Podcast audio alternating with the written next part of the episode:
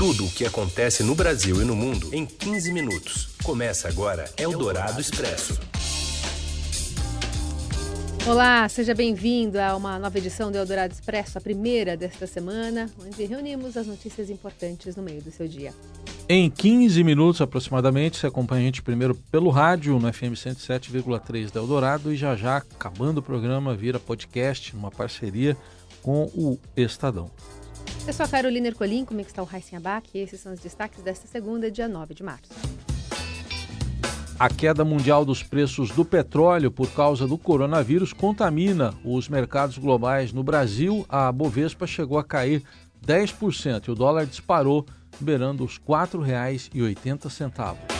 Em dia de pânico nos mercados, Jair Bolsonaro reafirma a confiança no ministro da Economia e Paulo Guedes diz que é preciso responder à crise com serenidade e aprovando as reformas. E ainda, Regina Duarte já reage a ataques de bolsonaristas nos primeiros dias como secretária da Cultura. E as últimas informações sobre a prisão de Ronaldinho Gaúcho no Paraguai. É o Dourado Expresso. Tudo o que acontece no Brasil e no mundo em 15 minutos. A semana começou com uma queda de mais de 30% nos preços internacionais do petróleo e pânico nas bolsas mundiais. A baixa generalizada nos mercados ocorreu após a Arábia Saudita reduzir unilateralmente os seus preços de exportação em 20%. Foi uma resposta à Rússia, que não concordou em reduzir a produção mundial de petróleo como forma de conter a queda de preços diante da epidemia de coronavírus. No Brasil, a bolsa seguiu as asiáticas e as europeias, que desabaram nesta segunda-feira. O principal índice da Bovespa já abriu com queda de 8% e, ao atingir 10% de baixa, os negócios foram interrompidos por meia hora, num mecanismo chamado Circuit Breaker. O pregão foi retomado, mas com índice ainda em queda de mais de 8% no início da tarde, puxada pelas ações da Petrobras, que caíram 21%. O pânico agravou o já tumultuado mercado de câmbio, com o dólar beirando os R$ 4,80, atingindo uma nova marca histórica. E no caso aí da Petrobras, perdas que já se acumulam nessa manhã de 67 bilhões de reais com essa queda nas ações. Agora, o choque às avessas do petróleo no mercado internacional já provocou um tombo nos preços, derrubou a Bolsa de Valores de São Paulo, uh, também no mundo todo, e elevou a cotação do dólar ao patamar próximo de R$ reais, no mercado de câmbio paralelo já está isso, em R$ reais, mas chega ao Brasil no momento dos, quais, dos mais delicados de conflagração política e incertezas na economia. Segundo a colunista da Rádio Dourada, Adriana Fernandes, a queda dos preços dos combustíveis é ruim para o caixa dos uh, governantes, sobretudo dos governadores. Aqui no Brasil, isso tem um impacto grande, principalmente nas contas né, uh, do, dos governos. Isso, o, o, o petróleo, o, ele é uma fonte de arrecadação importante dos estados, o royalties também para a União, e isso tudo entra em queda no momento em que a gente está enfrentando dificuldade né, nas contas públicas. O mercado amanheceu é, tenso aqui no Brasil e a expectativa é com os sinais que o governo vai dar para um, reagir a mais esse cenário negativo que se soma ao coronavírus, ao impacto na economia. Os estados são muito dependentes das receitas do ICMS, ICMS que é o imposto, imposto que incide sobre os combustíveis e a maioria está em dificuldade financeira. Os governos, inclusive a União, também perdem com menos arrecadação e receita de royalties do petróleo. E de olho no seu eleitor, o presidente Jair Bolsonaro vem travando nos últimos meses uma, uma guerrilha com os governadores em forma em torno do preço da gasolina e do diesel. Em sua passagem pelos Estados Unidos, Bolsonaro voltou a criticar a resistência de governadores a baixar a cobrança do ICMS incide sobre os combustíveis e fez referência à divulgação de uma carta assinada há um mês por 23 governadores, carta que critica a proposta de alterar a cobrança do imposto sobre a gasolina e o diesel. Pela quinta vez no ano baixamos o preço do combustível. A última foi 5% na refinaria. Sabe quanto baixou na bomba? Zero. Esse é o Brasil. E quando eu falo de que responsabilidade, o pessoal faz lixinha, assina 15, 20 personalidades para dar pancada em mim. Eu estou atingindo o governador. Não estou atingindo, estou mostrando uma realidade. O colunista de economia da Rádio Dourado, Gustavo Loyola, explica a disputa entre a Arábia Saudita e a Suíça que motivou hoje a derrubada do preço do petróleo nesse movimento de queda, houve uma tentativa da OPEP, que é a Organização dos Países Produtores de Petróleo, de cortar a produção para evitar que é, os preços caíssem ainda mais. Né? E esse movimento liderado é, por vários países, inclusive pela própria Arábia Saudita. Só que é, outros países fora da OPEP disseram que não adeririam a esse tipo de estratégia. Né? Então, é, aparentemente, a Arábia Saudita resolveu retaliar por iniciativa própria, aumentou a oferta de petróleo nesse momento em que a demanda está em queda. Né? A Arábia Saudita pode fazer isso porque o custo de produção de petróleo lá é o menor do mundo, né? então, produção muito baixo. E o governo, né? Vamos ouvir o que disse Paulo Guedes, né? Que aparentemente está tranquilo em relação ao andamento, ao sobe baixo, né, aos altos e baixos da bolsa e também no preço do petróleo. As informações com a Idiana Tomazelli. Boa tarde, Heisen. Boa tarde, Carol. Boa tarde. A equipe econômica está monitorando os possíveis impactos nas contas do governo dessa crise nos preços do petróleo e também dos temores em relação ao avanço do novo coronavírus. Publicamente, o ministro da Economia, Paulo Guedes, buscou hoje transmitir serenidade e confiança. Ele disse que a equipe é capaz, experiente e segura e está tranquila em relação à capacidade de enfrentar o momento de turbulência mas o ministro ressaltou que precisa da aprovação das reformas no Congresso Nacional, pois para ele essa é a melhor resposta num momento como o atual. Guedes defendeu ainda que o governo trabalhe para conseguir transformar essa crise em crescimento e geração de empregos. Bom, apesar de todo o otimismo do ministro Paulo Guedes, nos bastidores alguns integrantes da equipe econômica admitem que os primeiros reflexos dessa crise podem aparecer no relatório de avaliação de receitas e despesas do primeiro bimestre. Esse documento será divulgado até 22 de março e vai trazer eventuais revisões nas previsões de arrecadação do governo federal técnicos já veem risco de um bloqueio maior de recursos no orçamento deste ano por conta de estimativas menores de crescimento e do preço do barril de petróleo, que serve de referência para a previsão de receitas com royalties, por exemplo.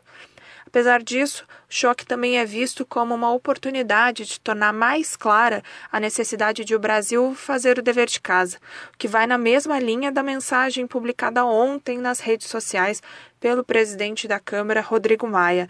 Ele alertou que o cenário internacional exige seriedade e diálogo das lideranças do país e defendeu a adoção de medidas. A apuração da reportagem é que alguns interlocutores do governo têm procurado Maia para convencê-lo a priorizar a pauta de reformas em detrimento dos embates com o governo do presidente Jair Bolsonaro.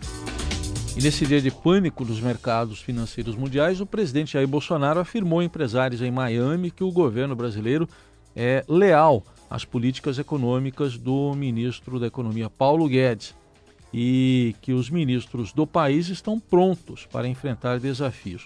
O presidente falou ainda sobre a relação com o Congresso e relatou ter conversado ontem com o presidente da Câmara, Rodrigo Maia. No sábado, em escala em Boa Vista, durante a viagem rumo a Miami, Bolsonaro chamou a população para os protestos marcados para o próximo dia 15. Aos empresários em Miami, o presidente afirmou que a população luta para que a sua vontade seja seguida pela maioria dos políticos. Segundo o Bolsonaro, Rodrigo Maia disse que, apesar de alguns atritos normais na política, a Câmara fará sua parte buscando a melhor reforma. Ele estava se referindo à reforma administrativa e também à reforma tributária.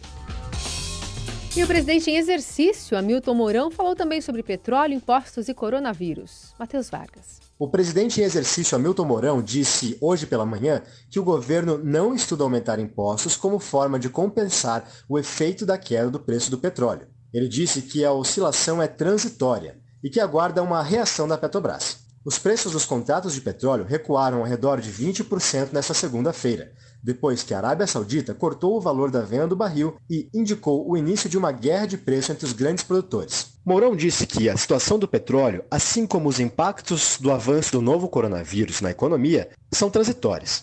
Segundo ele, a economia deve se estabilizar após a China conseguir se recuperar dos efeitos da nova doença, o que para ele deve levar aí em torno de dois meses.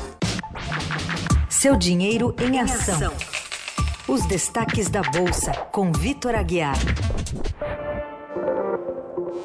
Vitor, boa tarde. Oi, Carol, boa tarde. Boa tarde, Heisen. Boa tarde, ouvintes. Tudo bem? Tudo bem. Aquele suspiro antes de dar boa tarde, né?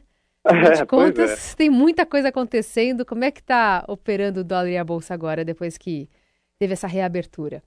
Olha, eu vou só dar uma informação aqui para os ouvintes terem uma ideia mais ou menos do quão atípica é a situação que a gente tem hoje nos mercados. Né?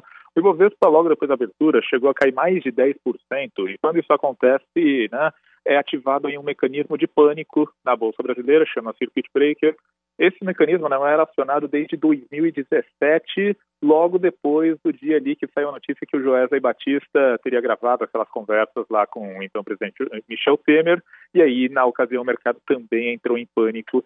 Então, hoje a gente tem aí a pior sessão desde 2017, pelo menos. Né? Agora a situação está um pouquinho mais calma, né? O Ibovespa ele né, melhorou, agora está caindo só 8,3% para o nível de 89.820 pontos. O dólar à vista também tem um dia aí que realmente é bastante, bastante pressionado e já vai subindo 2,15% em meio ao tumulto, já aparece no nível de R$ 4,73. Bom, e teve um dado momento que beirou os 4,80 dólar até, né? Mas tudo isso também motivado por essa disputa, essa guerra de preços do petróleo entre a Arábia Saudita e a Rússia, né, Vitor? Exatamente. O mercado já estava aí muito tenso com toda a situação do coronavírus, com todas as incertezas, e durante o fim de semana a gente teve aí mais um fator de forte estresse né, para os investidores globais, que é exatamente essa guerra de preços do petróleo. Resumindo um pouco a história, a Arábia Saudita queria cortar a produção né, da commodity para se adequar aí a um cenário de menor demanda por causa do coronavírus. A Rússia não concordou, então os dois países eles entraram numa espécie de queda de braço e a Arábia Saudita ela optou por uma estratégia bastante ousada, eu diria, né? O que ela fez? Ela disse que simplesmente vai começar a vender o petróleo que ela produz por uma micharia, concedendo descontos enormes. Com isso, a cotação do petróleo internacional desaba. Nesse momento, o petróleo está caindo aí perto de 20% só nessa segunda-feira. E aí é claro que com o petróleo mais barato, a economia da Rússia é afetada e aí a ideia, pelo que se diz, seria forçar os custos a negociarem novamente. Então, na verdade, a Arábia Saudita está se prejudicando, prejudicando o mundo todo só para conseguir atingir a Rússia de uma maneira mais efetiva. O fato é que com isso a gente tem aí um efeito dominó nos mercados, as bolsas lá fora também estão com um dia péssimo, bolsas na Europa caindo aí mais de 6%, bolsas dos Estados Unidos caindo 5%, e aqui a gente tem toda essa aversão ao risco. Eu acho que o melhor termômetro aqui para a Bolsa Brasileira é a ação da Petrobras. Os papéis da Petrobras vão caindo mais de 20% nesta segunda-feira, sendo que na sexta já tinham caído 10%. Então, enfim, né, é, com mais esse forte fator de risco, esse forte fator aí de incerteza no horizonte, o clima é de realmente quase pânico nos mercados, tanto que o Ibovespa acionou aí o botão do pânico, o circuit breaker. Muito bem, vamos acompanhando todos os desdobramentos desta segunda-feira também no seudinheiro.com para saber como é que vai fechar esse mercado. Você falou só 8%, né? Em comparação com os 10%, né? Só 8% ainda. É, né? Tudo é uma questão de, de contraste. De contrastes, vida, né? exatamente. Para quem caiu 10%, 8% me parece já quase bom, né? Veja pois só. É, pois Mas é. enfim, a gente vai continuar acompanhando aqui a sessão no seudinheiro.com. Estamos aí com uma cobertura especial, né? Para acompanhar aí em tempo real, né, os desdobramentos da bolsa e do dólar. E, claro, se tiver alguma atualização aí no exterior, nessa guerra de preços entre Arábia Saudita e Rússia, a gente vai trazer todos os detalhes para os leitores e para os ouvintes da Eldorado. Tchau, gente, até amanhã. Obrigada, Vitor. Eldorado Expresso. Ainda falando sobre coronavírus, mas agora o efeito na saúde mesmo, né? Que avança e já está presente em todos os continentes. No Brasil já são 25 casos confirmados. O número de pessoas infectadas pelo novo coronavírus na Espanha saltou de 589 para 999 entre domingo e esta segunda-feira. E os casos concentram-se majoritariamente na região de Madrid, a capital do país, onde 469 pessoas foram diagnosticadas com a doença.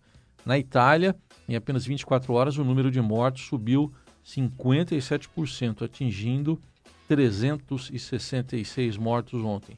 E temos mais informações com a repórter Emily Bank. Olá, Carol. Olá, Heisen. Nós Oi. seguimos acompanhando os dados do coronavírus no Brasil e no mundo. Uma estimativa do Itamaraty indicou que entre 70 e 90 mil brasileiros estão na área de quarentena por conta do coronavírus no norte da Itália. Essa quarentena obrigatória foi anunciada na madrugada deste domingo pelo governo italiano, se estende pela região da Lombardia e outras 14 províncias, incluindo Milão e Veneza.